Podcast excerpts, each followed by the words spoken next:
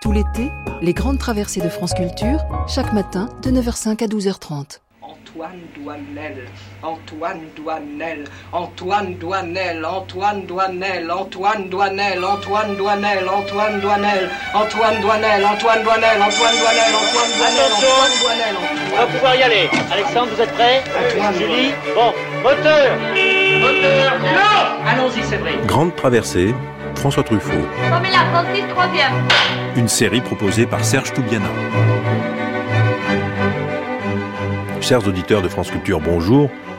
Nous poursuivons ensemble durant toute la matinée cette grande traversée consacrée à François Truffaut. Aujourd'hui, le thème choisi est le roman autobiographique.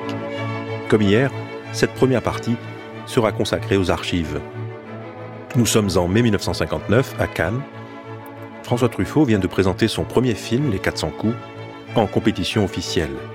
L'ancien critique, redouté et redoutable, sait qu'il sera lui-même jugé par d'autres. Place aux archives. Toute la presse en émoi. Ce gosse vient de faire éclater une bombe.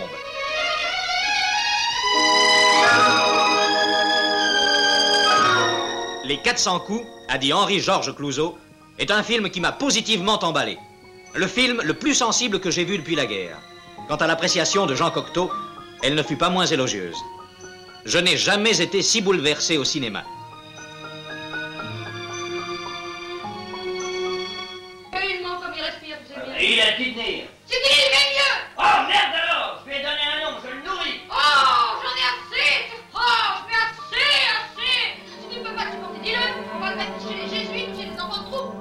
Aujourd'hui, au Festival de Cannes, grand événement cinématographique français, puisque l'on va voir la projection du premier film de long métrage, film de François Truffaut, Les 400 coups. Oui, plus sévère pour la société que main réquisitoire. Bonjour madame Petit malheureux, va Et Georges Sadoul écrira dans les lettres françaises L'émotion vous saisit. Elle continue de vous serrer la gorge durant les heures qui suivent cette révélation. Un grand talent nous est né que je salue avec admiration et une respectueuse amitié. Et c'est évidemment euh, Simone Dubreuil euh, qui se trouve à Cannes et qui a convié au micro de Paris vous parle François Truffaut lui-même. François Truffaut était, il n'y a pas longtemps encore, un critique virulent. Il fut même l'année dernière banni du festival pour ses critiques, et voici que cette année, il est accueilli en hôte d'honneur par ce même festival.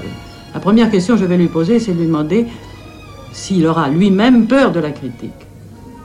Oui, je suis très inquiet de ce qu'on peut penser de ce film, parce que quand j'écrivais des articles, j'étais animé du désir de convaincre et je n'ai pas perdu ce désir avec le, le film et je voudrais euh, de toutes mes forces plaire même à mes ennemis, surtout à mes ennemis.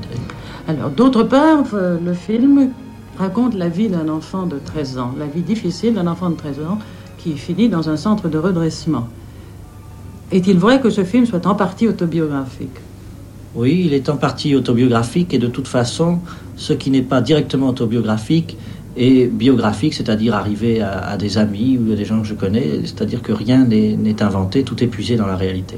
D'autre part, ce film est dédié à la mémoire d'un grand critique qui est mort cette année et qui est André Bazin. Et pourquoi Parce que j'ai rencontré André Bazin à la période la plus difficile de, de ma vie, justement celle de l'adolescence. Et je crois qu'il est entré dans ma vie au moment où le film, où mon film se termine. Et sans lui, je n'aurais sûrement pas fait de cinéma. De Cannes au Théâtre des Nations, Liselina Au Théâtre des Nations où l'on joue une barcarolle, celle des contes d'Hoffmann. Oh mon Dieu, Antoine, il m'a sûrement vu. Ton fils, c'est lequel des deux Qu'est-ce que tu vas prendre ce soir? Penses-tu? Elle n'osera jamais le dire à mon père. Une histoire prenante, sans révolte spectaculaire. Ainsi qu'en témoigne Paul Guyot dans France Soir, le film a gagné tout simplement parce qu'il est beau comme tout ce qui va sans phrase jusqu'au bout de la vérité. Tes parents disent que tu mens tout le temps. Non, je mens de temps en temps, quoi. Euh, Des fois, ils- je leur dirais des choses qui seraient la vérité, ils me croiraient pas, alors je préfère dire des mensonges. Les aventures que traverse euh, Douanel, Antoine Douanel dans les, les 400 coups, ce sont les miennes, et je dois dire jamais exagérées et souvent adoucies pour des raisons de plausibilité, de vraisemblance, parce que dans ce domaine, D'abord, il y a quand même une grande responsabilité quand on parle d'un enfant pas heureux. ou de- il y a une, une responsabilité et il y a aussi le risque de, de paraître euh, irréel ou de paraître trop exceptionnel. Donc ça n'est jamais exagéré, oui. Qu'est-ce que tu vas faire? De toute façon, après ce coup-là, je peux plus vivre avec mes parents. Il faut que je disparaisse, tu comprends? Oh, les miens, ils en ont vu d'autres. Oui, mais il y en a marre. Il faut que je vive ma vie. J'ai passé des nuits dehors, je me suis euh, sauvé de chez moi comme je le montre dans les 400 coups, mais ce que je n'ai pas pu montrer dans les 400 coups parce que c'était lié à la guerre, j'ai été couché par exemple dans une station de métro, parce qu'à cause des bombardements sur la chapelle, on avait le droit de coucher dans les stations de métro comme Jules Geoffrin et les choses comme ça. Alors tout ça euh, m'a amené euh, à peu près en 46, c'est-à-dire lorsque j'avais 14 ans, à être vraiment ce qu'on appelle un mineur délinquant. Je me suis sauvé de chez moi, j'ai été repris, j'étais au commissariat, j'ai été entraîné dans ces espèces de prisons d'enfants qui étaient pleines, pleines, pleines à l'époque. Et euh, je me suis trouvé dans un espèce d'engrenage comme ça, euh, assez triste, assez consternant. Et il est bien évident qu'à cette époque de ma vie, j'étais en état de totale révolte contre la société. Et je me suis identifié à tout ce qui pouvait se, se à tout ce qui pouvait me convenir, qui pouvait alimenter cette révolte. Et c'est à cette époque-là que j'ai découvert euh, par hasard, en lisant des, brochures, en lisant des livres, l'existence de Jean Genet, qui était euh, un poète donc presque condamné à la réclusion euh, perpétuelle, qui venait d'être gracié par Vincent Auriol, découvert par Cocteau, c'était Jean Genet. Et évidemment, j'ai appris par cœur un poème comme le Condamné à mort, qui était pour moi, enfin, qui symbolisait des tas de choses. En tout cas, moi, je fais partie des gens qui ne regrettent rien de leur enfance, qui sont très contents d'être adultes et qui n'ont aucune nostalgie de l'enfance parce que si je m'en souviens, je ne vois que des angoisses, des craintes de, de situations où j'étais en faute et où j'avais peur d'être puni et je suis très content d'avoir échappé à tout ça. Alors, les 400 coups, c'était au fond un sketch de 20 minutes qui s'appelait La fugue d'Antoine, qui était simplement l'histoire d'un enfant qui fait l'école buissonnière, qui n'ayant pas de mot d'excuse à donner, euh, invente que sa mère est morte, et euh, son mensonge ayant été découvert, qui passe une nuit dehors. C'était cette portion du film-là. J'ai décidé de l'agrandir en faisant appel à la collaboration de Marcel Moussy, qui était un écrivain de, télévision, dont les émissions étaient euh, extrêmement réalistes et toutes très réussies, tout le temps sur des petits problèmes familiaux ou sociaux. Et euh, avec Moussy, nous avons agrandi l'histoire au début et à la fin, jusqu'à en faire une espèce de, chronique de la 13e année, de, l'âge ingrat, enfin, une espèce de, passage difficile. Un film euh, assez, assez pessimiste dont je ne peux pas dire la thèse, il n'y avait pas de thèse, mais enfin dont l'idée centrale était de présenter l'adolescence comme un mauvais moment à passer et non pas de s'attendrir comme on le fait d'habitude sur les souvenirs en disant c'était c'était le bon temps lorsque je suis déprimé, je n'ai qu'à penser qu'au fond, euh, je suis majeur, je fais ce que je veux, pour être aussitôt regaillardi, parce que le, l'enfance me semble un âge pénible, l'âge où, il est interdit de se tromper, par exemple, où l'erreur s'appelle vraiment un délit, on casse une assiette en se trompant, eh bien en réalité c'est une faute. Alors voilà dans quel esprit étaient entrepris les, les 400 coups dans lequel, euh, quand même, le scénario était assez souple pour laisser une grande marge d'improvisation surtout euh, amené par les, les, acteurs, puisque le garçon que j'ai trouvé, Jean-Pierre Léo, et dont euh, j'étais très content, était quand même sensiblement différent du, du personnage. On n'a pas mis ton âge sur la lettre, Claire J'ai 14 ans. T'as 14 ans Oui. Ah bah c'est un peu vieux là pour les rôles principaux. Oh oui, mais je, je, suis pas très grand. Hein. Ah bon? Tu parais 12 ans et demi, tu crois? Bah je pense. Et... Puis vous aviez dit qu'il fallait un, un, gars qui soit gouailleur, et ben bon. C'est gouailleur Oui. C'est pour ça, parce que le gars penseur, moi... Non. Non. Et tu vas en classe où Oh bah ça, je suis à 200 km de Paris, alors pour venir, je suis... Hier, j'ai pris le train, puis je suis venu spécialement. Ah bon Ça me fait, ça me fait des vacances, quoi. Ouais. Sinon ça tu es en pension.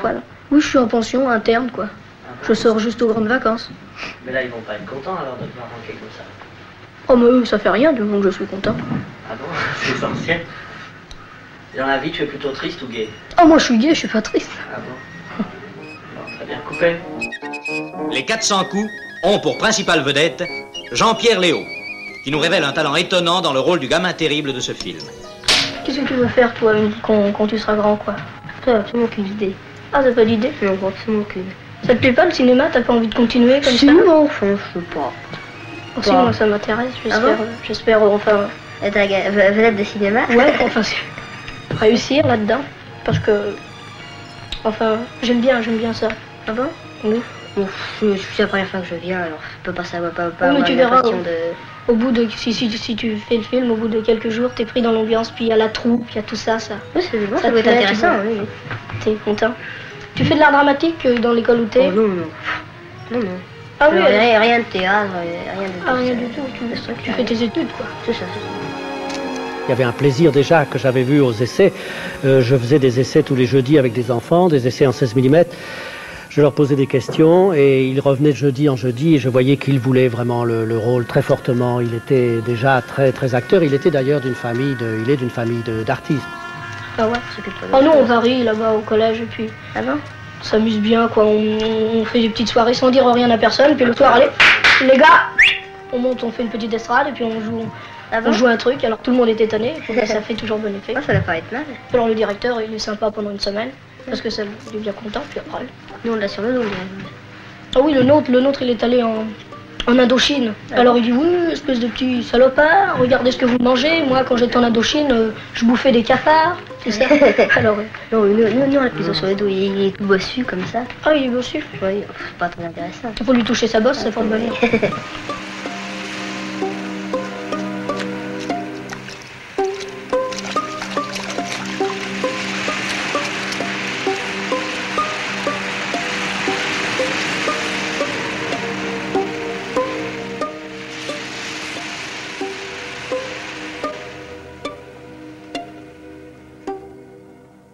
Il y avait eu d'abord, par un matin glacial, la simple et solitaire arrivée d'un petit garçon au modeste bagage, à la mine un peu effarouchée. François Chalet. Nous étions là pourtant, car ce petit garçon est déjà un grand acteur.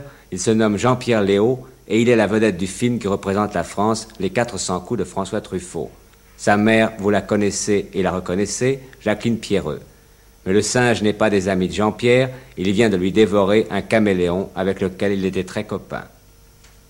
Les 400 coups, c'est un film qui n'a pas fini de déchaîner les passions. Pourquoi n'aimes-tu pas ta mère Oh, Parce que d'abord, euh, j'étais en nourrice, puis quand ils ont plus eu d'argent, ils m'ont mis chez ma grand-mère. Puis euh, ma grand-mère, elle, elle a vieilli, tout ça, elle pouvait plus me garder. Puis alors je suis venue chez mes parents à ce moment-là, mais j'avais déjà 8 ans tout. Et puis je me suis aperçu que ma mère, elle m'aimait pas tellement, elle me disputait toujours, et, puis- et puis pour rien, des petites affaires insignifiantes. Alors euh, aussi, quand il, y avait des scènes à la maison, j'ai entendu que ma mère, euh, elle m'avait eu quand elle était, quand elle, m'avait eu fille-mère, quoi. Et puis euh, avec ma grand-mère aussi, elle s'est disputée une fois. Et là, j'ai su qu'elle avait voulu me faire avorter. Et puis si je suis née, c'était grâce à ma grand-mère. Est-ce que vous aviez l'impression, vous, en tournant cette scène, qui est une confession d'un enfant de 14 ans, 13 ans, que vous faisiez quelque chose de mal Non, non, je veux pas du tout cette impression. J'avais l'impression, au contraire, que, que les gens devaient, devaient, devaient savoir ce que c'était qu'un qu'un enfant qui a 14 ans et que, que c'était très bien montré dans le film, enfin, que c'était. Que tous les enfants sont comme ça à cet âge-là. Et vous, ça ne vous paraît pas du tout euh, différent de la vérité. C'est exactement Absolument ça pas, pour vous. absolument ça. Vous n'avez pas eu à vous forcer. Non, non, absolument. Comment est-ce que cette scène a été tournée? On vous interroge et vous répondez avec beaucoup de naturel. Est-ce qu'on vous avait écrit les mots? Euh, on on m'avait pas écrit les mots. euh, euh, Truffaut m'avait prévenu déjà un mois à l'avance. Il m'avait dit qu'il fallait que cette scène soit la meilleure du film. Alors il m'avait prévenu un mois à l'avance pour que je me fasse bien à cette idée. Et le, le jour où on a tourné cette scène, il, m'a, il me posait des questions et je devais répondre absolument ce que je voulais.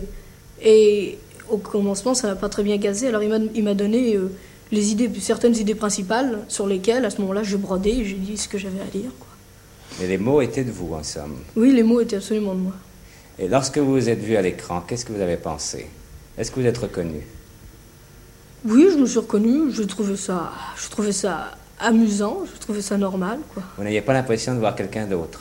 Dans cette scène-là, pas particulièrement, je me reconnaissais bien, mais dans d'autres, dans d'autres scènes, je voyais quelqu'un d'autre, je voyais quelqu'un qui tournait. Pourquoi? Parce que entre le temps où vous avez tourné et le moment où vous l'avez regardé, vous avez évolué, vous avez changé.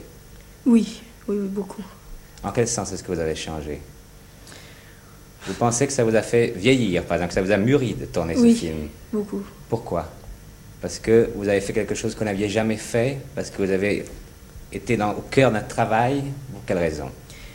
Euh, parce que oui, j'étais au cœur d'un travail et puis parce que j'ai, je me suis, euh, je me suis donné à fond dans ce que j'ai fait et, et parce que j'avais, j'avais besoin de, de m'exprimer une fois pour toutes et, et là, ça m'a donné l'occasion de m'exprimer euh, vraiment.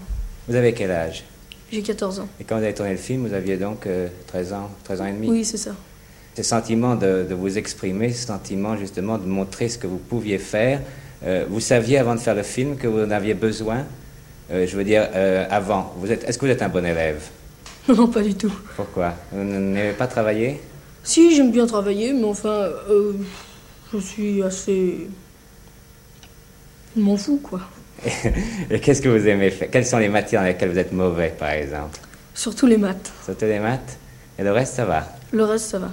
Et maintenant, vous pensez que vous êtes un personnage différent, que vous êtes quelqu'un d'autre. Absolument différent euh, du commencement du film. Vous vous intéressez à des choses auxquelles vous ne vous intéressiez pas avant Oui. Lesquelles, par exemple Euh, en- entre autres et surtout le cinéma, par exemple. Oui. Vous n'alliez Ah. pas au cinéma avant Avant, j'allais au cinéma seulement. J'allais voir un film pour me distraire et pour voir des images défiler devant, mes- devant mes yeux. J'allais voir n'importe quoi, euh, n'importe où. Et maintenant, je vais voir des films parce que j'ai entendu dire qu'ils étaient bons, ou bien parce qu'ils sont mauvais, justement pour voir les erreurs, pour voir, pour euh, me mettre dans le cinéma. est-ce que ça vous amuse d'être acteur? Oui, ça m'amuse beaucoup. Est-ce que vous avez envie de continuer? Oui, oui, oui. ça, ça vous paraît, ça vous paraît votre but? Euh, oui, et mais euh, si, si, je, pou- si, je, si, si- si je réussissais pas, si ça, si ça se terminait, enfin j'espère rester dans le cinéma. euh, enfin, D'une façon ou d'une autre. D'une façon ou d'une autre. Faire de la mise en scène. Oui, par exemple.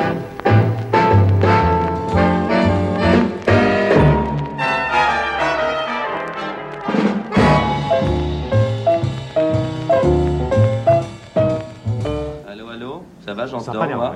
J'attends Jacques Doniol. Allô, allô? Régis? Michel? Oui? Bonjour Comment ça va? Nous t'écoutons depuis environ 10 minutes. Nous sommes actuellement dans un petit studio, il y en a trois ou quatre, installés au-dessus de la salle de projection du Palais du Festival.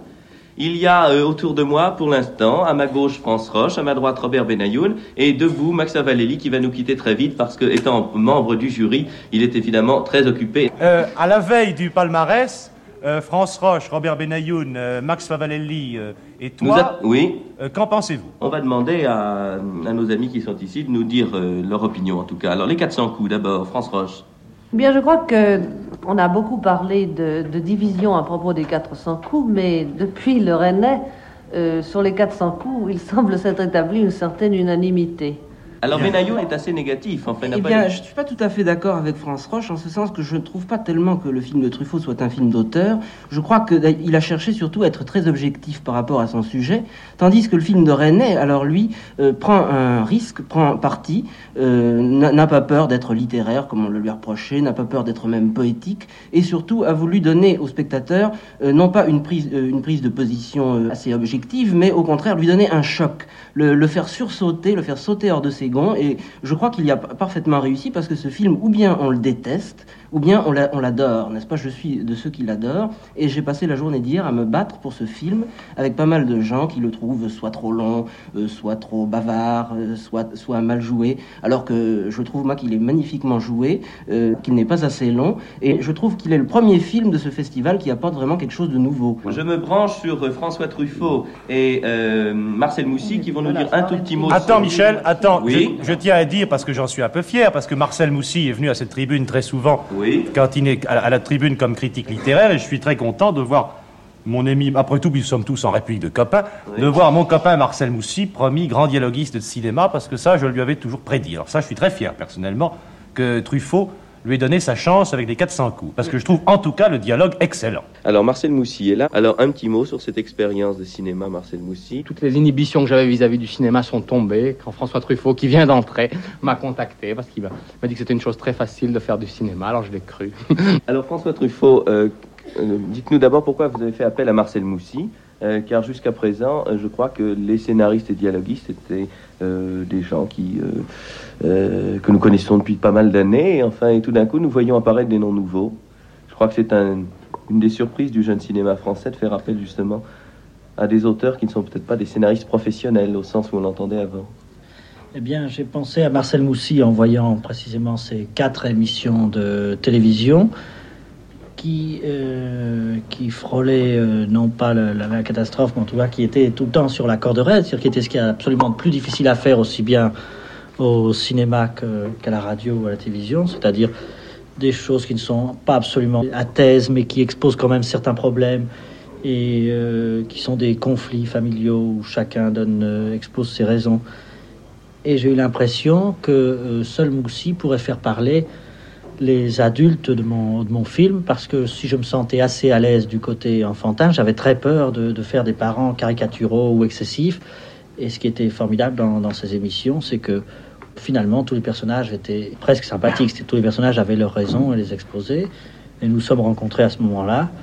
Et effectivement, je crois que notre travail s'est déroulé euh, à peu près dans les- le même esprit que les, que les émissions de télévision.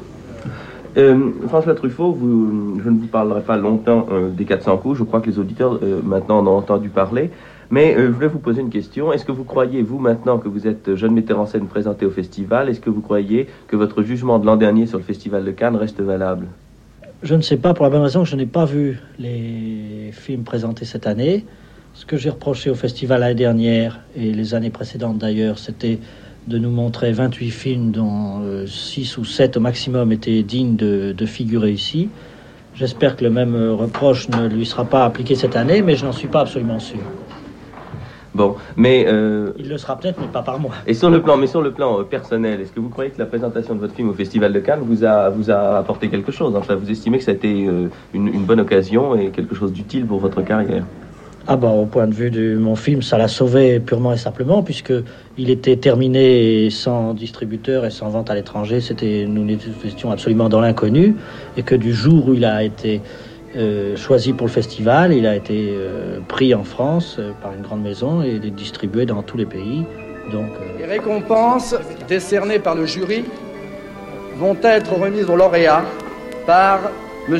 André Malraux, ministre d'État chargé des Affaires culturelles. La France, vous le savez, a remporté la Palme d'Or des longs métrages avec Orphée Noir de Marcel Camus, le prix de la mise en scène avec les 400 coups de François Truffaut, le prix international de la critique et celui des écrivains de cinéma avec Hiroshima Mon Amour d'Alain Resnais, le prix spécial du court métrage avec Le Poisson Rouge d'Edmond Séchant. Jean-Pierre Léo, vous, votre premier souvenir de Cannes, je suppose que c'est bien sûr les, les 400 coups. Oui, bien sûr, oui, c'est les 400 coups.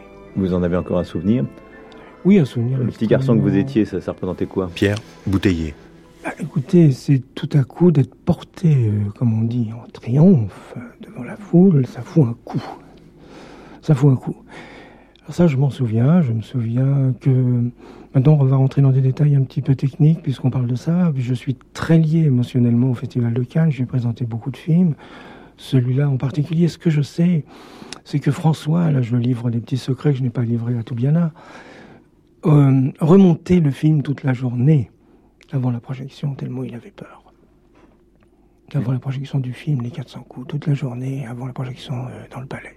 Le jour même de la projection Oui, le jour même. Il remontait Il remontait toute l'après-midi. En double bande, disons, il travaillait a encore. remonté le film, tout le film, tellement, il- voilà.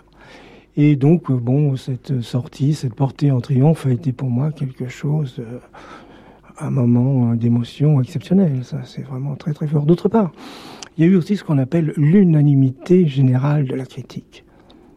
Parlons de la critique, parlons de Serge, parce que ça compte quand même. J'avais 14 ans, je ne pouvais pas me rendre compte à quel point l'unanimité générale de la critique est quelque chose qui fait plaisir et qui touche. Ça vient J'en parle parce que ça vient de se repasser avec le film de Bellevaux qui s'appelle Pour rire. C'est l'unanimité générale de la critique.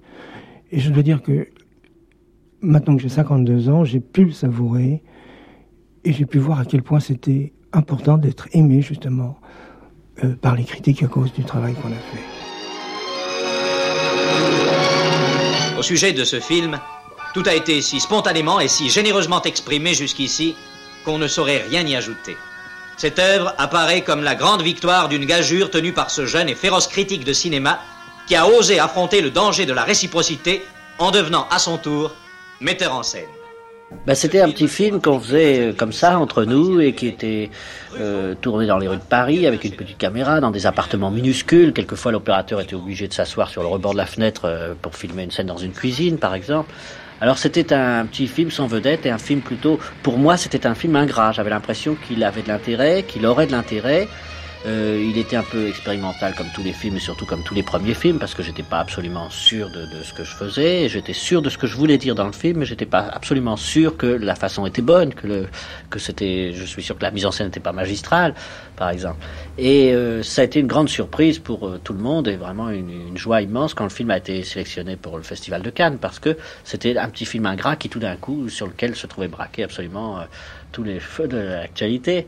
Et je me retrouvais dans ce festival de Cannes dans une situation un petit peu curieuse, puisque l'année d'avant, comme euh, critique, euh, j'avais tellement critiqué l'organisation du festival, le choix des films, que finalement, l'année d'avant, j'avais même été renvoyé comme critique, enfin du moins que le festival n'avait pas voulu m'inviter et que c'est le journal pour lequel j'écrivais qui avait dû payer les frais d'hôtel et de restaurant.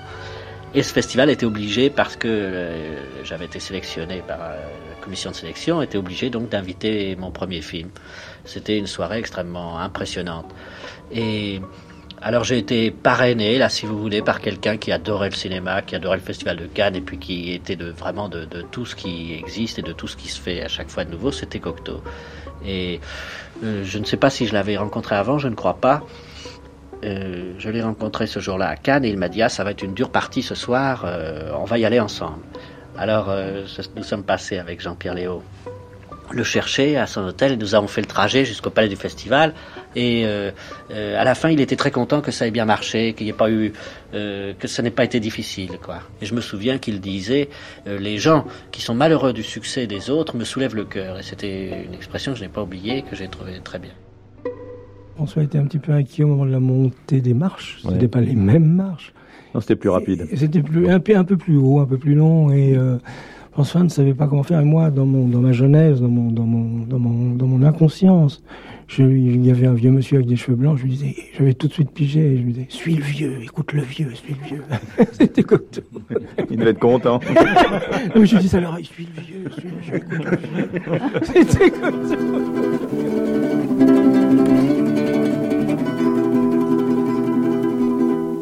Bonsoir, voici notre émission consacrée au cinéma. Notre invité sera aujourd'hui François Truffaut.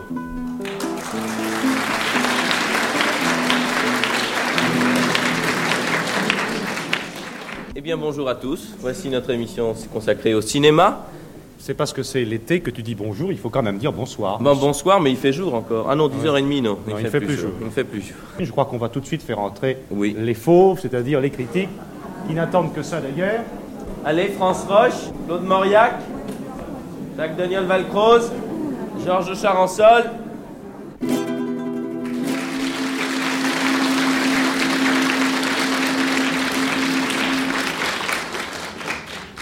Qu'est-ce que vous pensez, François Truffaut, maintenant, avec un peu de recul euh, Qu'est-ce que vous pensez des 400 coups maintenant? Ça dépend des fois. Il m'arrive de le. Vous allez le voir de temps en temps dans une salle comme ça? Bah, hier soir, je l'ai vu en Hollande. Là. Je suis rentré En Hollande Ah oui, il a failli ne pas venir aujourd'hui. Avec parce des sous-titres en Hollande. hollandais J'étais à Arnhem hier soir, oui, alors euh, avec des sous-titres hollandais. Et j'ai pas tellement aimé parce que les, les gens ne riaient pas du tout aux mêmes endroits qu'à Ah oui. Paris. Enfin, les réactions Ah étaient oui. différentes. J'essayais obstinément de lire les sous-titres alors que je comprends rien Ouais. en hollandais. Ouais. Et j'ai l'impression que le film durait trois heures. Enfin, j'avais envie de coupailler là-dedans. Oui. Ouais. Est-ce qu'on va vous demander est-ce que vous avez subi les influences de Vigo? On l'a dit ici une fois. Et il y a un film moi qui m'a frappé encore plus, c'est The Quiet One, un film qui a été primé à Venise, qui est presque pas sorti en France. C'est l'histoire d'un petit noir comme ça qui est aussi mis en maison de redressement, non pas de redressement, mais Ah en oui, mais- psychiatrique, parce qu'il a, il a, il a, il s'est sauvé de chez lui. Enfin, c'est un peu. Et Ah, j'ai retrouvé Étroit, les- il est beaucoup plus esthétique que les 400 coups, non? Ah, moi, j'avoue que je déteste euh, Quiet One. Bon, bah, voilà une réponse au moins. Je le Oui. déteste parce que il, je trouve qu'il n'y a aucun amour. Je l'ai revu récemment à la télévision, justement. Euh, je, je crois que le mien était fini à ce il y a quelques mois. il n'y a aucun amour pour l'enfant dans ce film, Oui. qui est fait uniquement du point de vue d'un chargé de mission de l'UNESCO. ouais. C'est ça, c'est un, Ouais. c'est une espèce de rapport froid. L'enfant n'a rien à faire, il est complètement passif, il est simplement photographié, il n'est même pas Oui, filmé. Et, et c'est un truc assez pédant et finalement Sociologique. sociologique et qui, qui s'adresse quand même à ça. Non, le- à part Vigo, je crois une influence euh, en ce qui concerne les enfants. Et presque personne ne l'a remarqué, je crois, dans la presse, c'est Rossellini qui, à mon avis, est le seul à avoir su montrer les enfants au cinéma, principalement dans, Europe 51 et Allemagne année zéro. Et si vraiment j'ai appris euh, à diriger des enfants, ou du moins à, les présenter d'une certaine façon et pas d'une autre, c'est en voyant les, films de Rossellini. Qu'est-ce que qu'est-ce que vous faites en ce moment? Est-ce que vous pouvez parler un peu du prochain auquel euh, vous avez commencé à travailler, dit-on? Alors on fait un, un film qui s'appelle euh, Tiré sur le pianiste, en tout cas le, le roman dont il va être tiré s'appelle ainsi. Il est l'œuvre d'un auteur américain de la série noire pour qui j'ai une énorme admiration qui s'appelle David Goodis. Et comme j'avais euh, très envie de faire un film avec euh, Aznavour et que je voulais que qu'Aznavour soit, si le film est réussi, le personnage le plus sympathique qu'on ait jamais vu sur un écran, je pensais qu'il y avait coïncidence entre ce sujet et lui. Alors c'est donc Oui. une série noire, euh, coctique, euh, Cocteillesque. magique, avec Aznavour dans le rôle du personnage le plus sympathique qu'on ait jamais vu à l'écran, c'est ça? Et vous le faites avec Moussi Oui, oui, oui. oui, oui. Mais comment se fait-il que vous preniez tous des séries noires? Parce que Chabrol est en train de tourner à double tour là, avec Madeleine Robinson et c'était aussi une série noire. Oui, ah bah Chabrol est- connaît très bien la série noire. Moi, je la connais très mal. Je connais que Goudis, qui est un, un de mes auteurs préférés, mais j'ai fait ça comme j'aurais pris Giraudoux. Goudis, Oui. c'est- un, Oui, mais alors- un grand homme. quoi. Oui, mais alors la question aussi pourrait être comment se fait-il que, avec ou sans Moussi, vous n'ayez pas envie de raconter une histoire que vous auriez inventée Bah, c'est ce qui est arrivé avec les 400 coups et j'en ai un peu, euh, pas, pas marre, mais enfin, euh, euh, non, j'attends. Non. Non, Mais au non, contraire, maintenant j'ai envie de prendre C'est ça. beaucoup plus d'objectivité. De recommencer à, à zéro, enfin en faisant un. Oui, oui. Sans, sans vous mettre dans le coup, si j'ose dire. C'est ça. Euh, oui, justement, c'est une des questions qui a été posée dans la salle. Un spectateur a dit il faudra juger euh, Truffaut sur son prochain film parce que ça ne sera pas un film avec une part autobiographique qui fausse le jeu. C'est plus Ah ou oui, moins vrai ça. Oui, c'est un argument qui pour moi n'a aucune valeur parce que tout film est autobiographique et je fais des, des films d'amour, j'espère en faire. euh, la petite expérience que j'ai peut-être dans ce domaine euh, paraîtra dans le film et même si, si euh, un jour des personnages dans mes films ont un revolver, bah, j'essaierai de me mettre à leur place ayant un revolver en main, c'est-à-dire à partir du moment où on fait un effort pour échapper à la Bien convention, on enfin tout est autobiographique. Quoi. Oui. On pourrait peut-être demander s'il y a des questions dans la Oui. salle. Tu veux que Je j'y aille aller, je vais y aller, je vais y aller. Oh, c'est comme tu veux. Je suis un peu, un peu abruti. oui, je suis fatigué. Une question à Ah, Il y en a sûrement parce qu'il y en a eu beaucoup la fois dernière, mais ne soyez pas intimidés parce que Truffaut est là et si vous avez des critiques à faire, Truffaut les acceptera volontiers. C'était son métier, alors il n'y a pas de raison. Il y a des questions Levez la main. Oui. Comment vous faites pour voir les gens Je les vois pas, mais Régis les voit. monsieur, oui. Je voudrais demander à François Truffaut pourquoi dans les 400 coups il y a des, des références très confidentielles et qui ne sont valables que pour un certain nombre de gens qui lisent les revues type euh, Cinéma 58 et les cahiers du cinéma. Quelle référence? Genre, euh, on joue au Grand Palace, Paris nous appartient. Or, euh, Ah à oui. mon avis, personne ne sait qu'est-ce que c'est que. C'est une, c'est une forme Paris nous d'amitié, non? appartient, à part euh, quelques-uns. Non? C'est une forme d'amitié. Oui, j'espère simplement que ça n'ennuie pas ceux qui ne comprennent pas et euh, que ça amusant. amuse. Pour que ceux qui, qui connaissent, c'est très amusant, quoi, ça. C'est ça. Les autres, en principe, ça ne les embête pas, puisque pour eux, c'est un titre imaginaire. Oui. Et pour Rivette, ça, ça peut peut-être lui porter chance. Et Oui, d'ailleurs, je trouve que c'est, depuis, ça n'est même plus un paradoxe, puisque Les Tripes au Soleil est sorti au Grand Palace. Pourquoi pas Paris nous appartient Mais Paris à l'époque, ça paraissait. par euh. Oui, c'était le comble de l'audace d'imaginer Paris nous appartient au Grand Palace. Et comme c'est un film qui était en panne depuis un an, c'était une espèce de. Bah, c'est le code secret de l'amitié. Enfin, Voilà. Oui, c'est le clin ça. d'œil de l'amitié. De même, à un moment ça. donné, vous- il y a un petit garçon à l'école qui s'appelle Chabrol. Oui. C'est ça, oui. Et qu'est-ce qu'il y a encore? Il y a d'autres choses encore. J'en ai remarqué plein de plusieurs. clins d'œil comme ça. Il y a- il y a- Oui, mais comme Janson et Jean Ferry, à chaque fois qu'ils ont une crapule dans leur film, l'appellent Truffaut, c'est pareil. Dans quel film? Janson et Les Ferry. films de Janson et Jean Ferry dans tous leurs films. Ah, toutes les crapules s'appellent Truffaut dans ces films-là. Souvent, oui. Bah, je- moi, je vais pas voir ces films. alors Et on liard dans les bistrots louches dans les Ah films oui. de Jean Ferry. Ah oui. Mais comme c'est le chanteur de Mexico, personne va le voir. Bon, il y a une question euh, JMF. Question JMF. Voilà. Est-ce que, après avoir fait tourner le film aux jeunes acteurs, vous n'avez pas maintenant un peu quelques remords sur l'avenir Parce que vous lui avez fait tourner en somme des scènes qui ne sont pas tout à fait éducatives pour le, le gamin tout de même. Ah, je trouve pas. Moi, je trouve qu'il fait rien de méchant. Ah, oui, rien de méchant. non, j'ai aucun remords de ce genre. Non Parce que je le crois plus adulte même que le personnage que j'ai montré dans mon film. D'autre part, sur le plan personnel, je crois que ce film lui a fait un certain bien parce que c'est un enfant euh, qui n'est pas absolument adapté, c'est-à-dire qu'il est malheureux avec les enfants de son âge et il est à l'aise qu'avec des adultes. Je lui ai permis de rester un certain temps euh, avec des adultes. Je crois que même si il ne fait pas tout de suite des films, il est un acteur. C'est pas le garçon d'un film. Je crois qu'il est très très acteur et qu'il qu'il a une merveilleuse carrière devant lui. Bon, mais écoutez, je crois que nous espérons revoir François Truffaut dès que le prochain film sera réalisé, c'est-à-dire quand Au printemps prochain. Au printemps prochain. Bon, alors rendez-vous au printemps prochain avec François Truffaut et nous l'espérons avant aussi. Entre François Truffaut et Jean-Pierre Léaud, les liens d'identification sont multiples et complexes. Antoine Douanel, c'est en effet lui, mais c'est aussi un autre, car il est indéniable que le jeune Jean-Pierre Léaud a mis tout son talent, sa gouaille et son charme pour faire de Douanel un personnage de cinéma.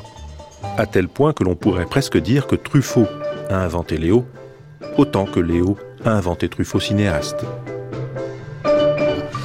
C'est vrai que moi, je m'attache beaucoup euh, à, ressembler euh, d'une certaine façon au metteur en scène sur un, plateau pour, euh, pour faire transparaître quelque chose de lui à travers le personnage. Et si vous voulez, c'est une façon de travailler, si vous voulez. Non, c'est pas mon double, c'est lui. C'est bah, c'est un personnage. euh, lui, c'est un acteur, mais il a créé ce personnage de Douanel qui est qui est curieux parce que qui est à mi-chemin entre lui et moi, qui est encore un troisième personnage qui s'interpose entre nous. Et euh, si vous remarquez, si vous regardez l'ensemble de- des films de Jean-Pierre Léaud, vous verrez que chaque fois qu'il a tourné, il s'est beaucoup identifié au metteur en scène. C'est-à-dire, il était, il faisait beaucoup de gesticulations avec Skolimowski. Il était très euh, taciturne dans les films de Godard. Enfin, il ressemblait beaucoup. Il, parlait comme lui. Et il a, il a ça. Il a comme beaucoup d'acteurs, mais plus que d'autres, ce mimétisme poussé très loin. Si, c'est quelque chose de privilégié, mais comme spectateur, je les, je les regarde euh, comme d'autres films, c'est quelque chose de privilégié, c'est exact, oui. Là, ce qui était bien, c'était justement, je, tournais, euh, j'ai des scènes où je tourne avec François, et on s'aperçoit bien euh, de la différence qu'il y a entre les deux. Parce que d'un côté, il y a lui qui joue comme acteur, et puis il y a moi qui joue aussi. Et euh, on voit bien la, différence de, personnalité. Et lui-même, qui me, voyait tourner toujours de loin, tout d'un coup, il m'a vu tourner 3 cm de son nez dans certaines scènes, et il reconnaissait plus du tout mon jeu.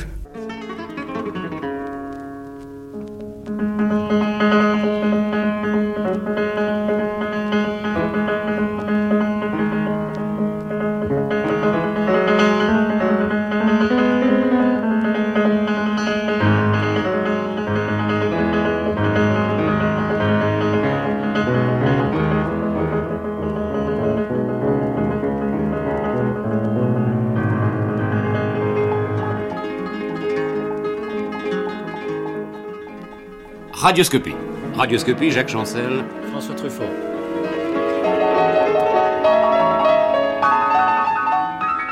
La critique est aisée et l'art est difficile. Il est difficile, plutôt impossible, François Truffaut, à votre propos, de citer ce vers fameux de Détouche.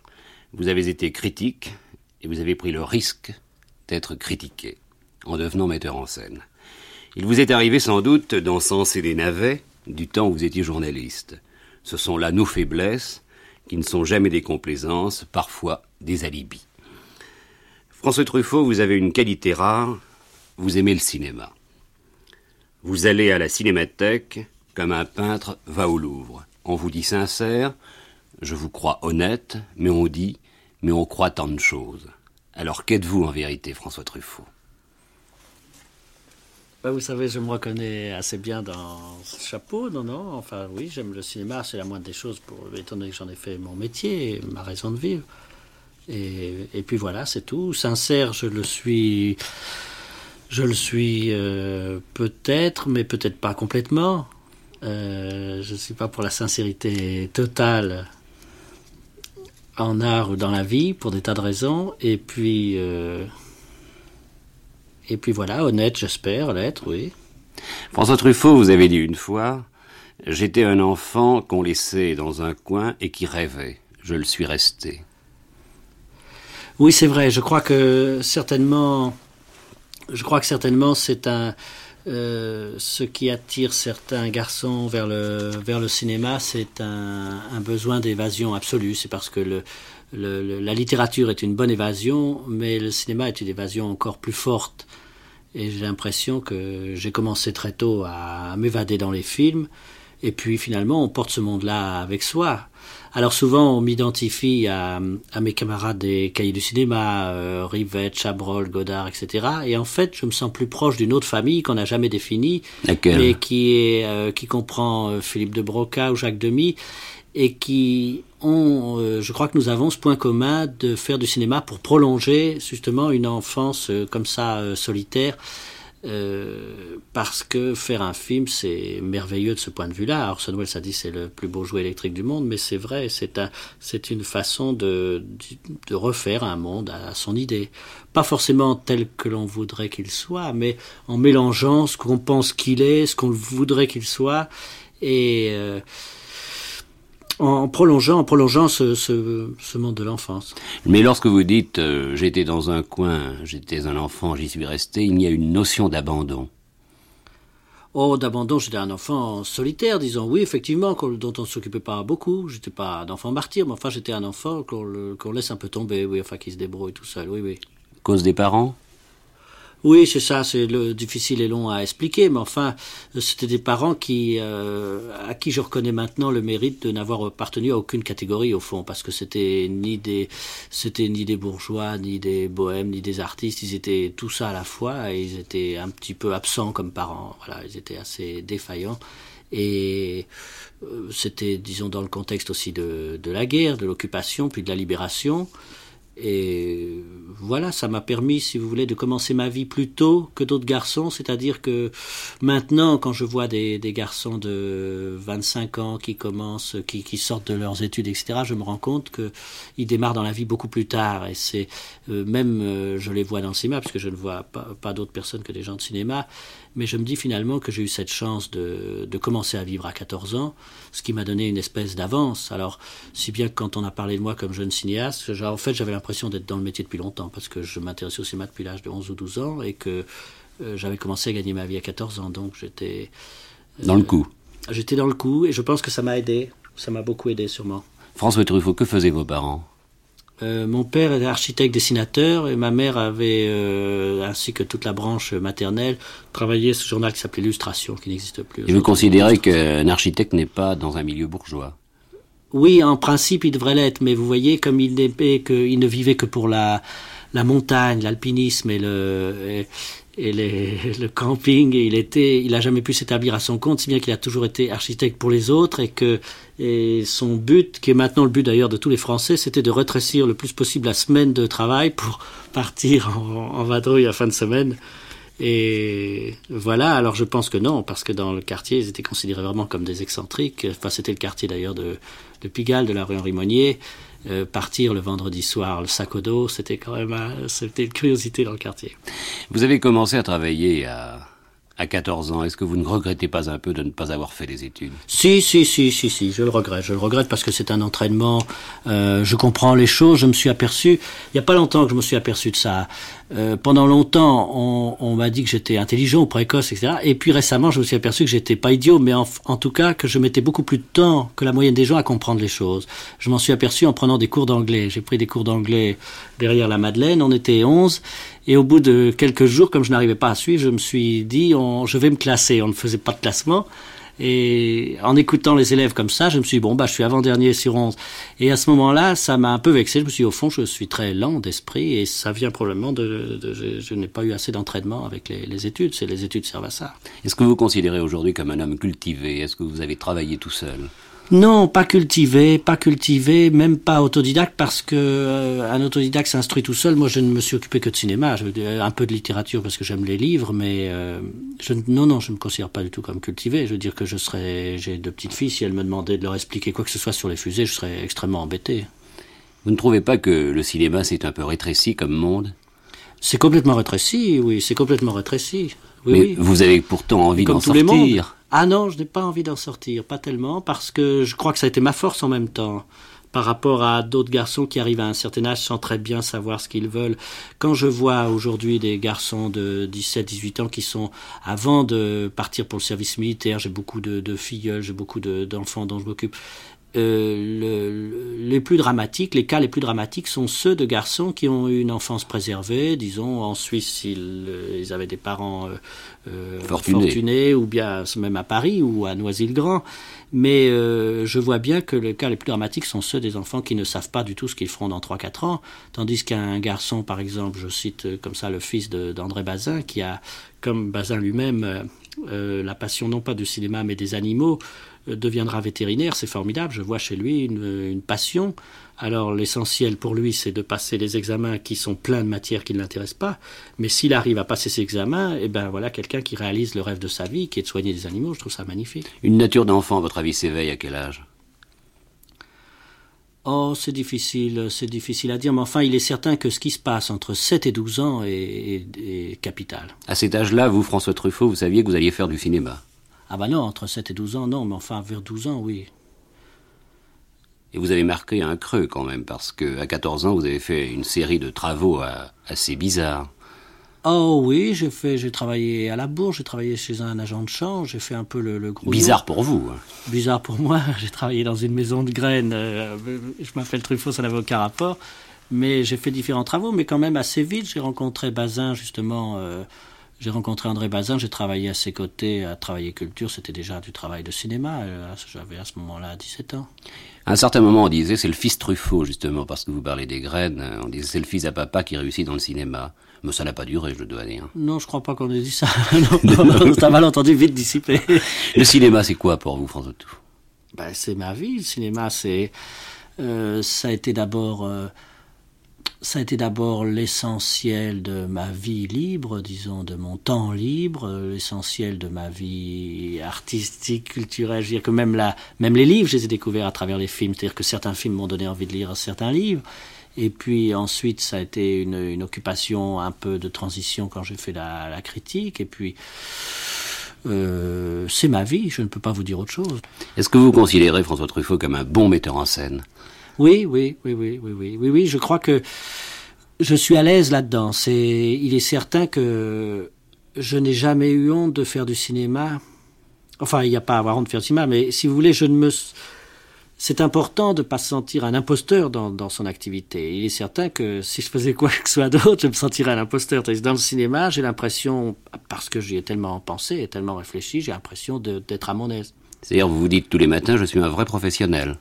Non, je n'aime pas la notion de professionnel. Elle a rien de sacré pour moi. Voyez, je ne, euh, je, je, vois beaucoup de gens qui sont des professionnels et qui ne sont pas des artistes. Ça ne m'intéresse pas. Je, je ne dis pas non plus je suis un artiste ni je suis un amateur, mais est-ce que Cocteau était un professionnel, par exemple, que j'admire tellement, ou bien lorsqu'on a attaqué des cinéastes comme Sacha Guitry en disant ils ne savent pas placer la caméra, je les ai toujours défendus. J'ai toujours dit l'essentiel c'est de savoir ce qui est intéressant à filmer. C'est pas alors, c'est pas une question de profession, non. Mais simplement, c'est mon univers, je me sens bien là-dedans. Voilà. François Truffaut, vous allez me dire sans doute que ce sera le prochain, mais quel est votre meilleur film?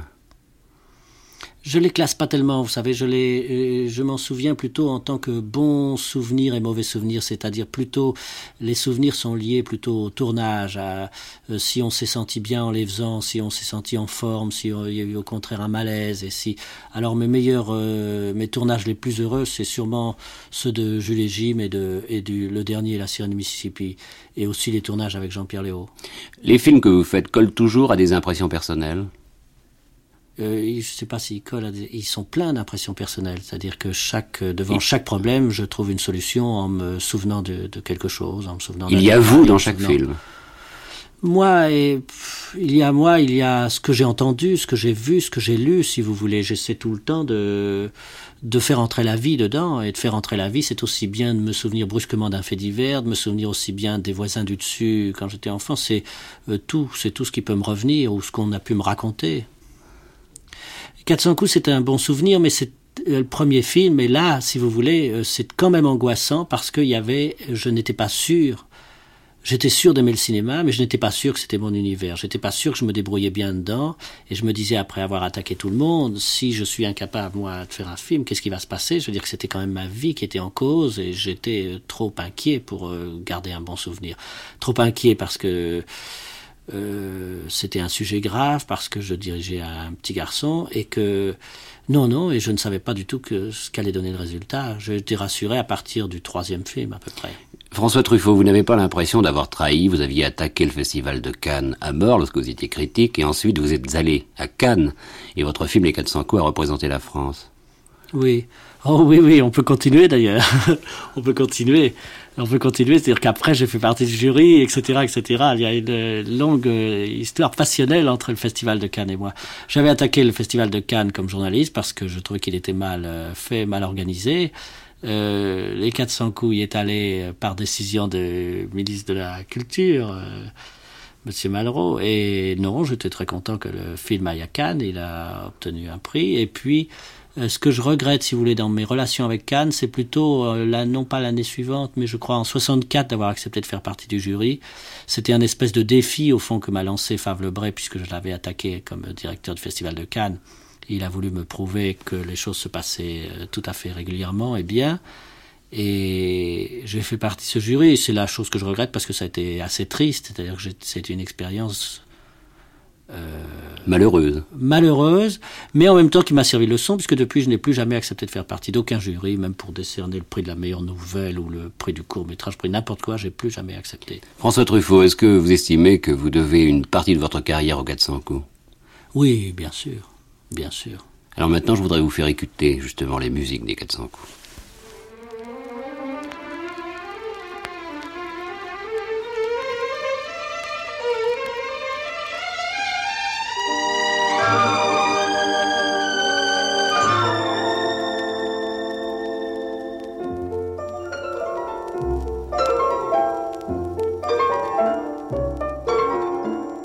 Cette première heure se termine je vous donne rendez-vous dans un instant pour la deuxième partie de cette grande traversée consacrée à François Truffaut.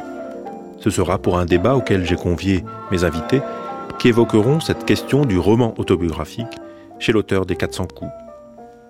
Toutes les références concernant les archives qui ont servi à cette première partie de notre émission sont consultables sur le site internet de France Culture. Documentation INA, Gilles Lioncan et Hervé Evano.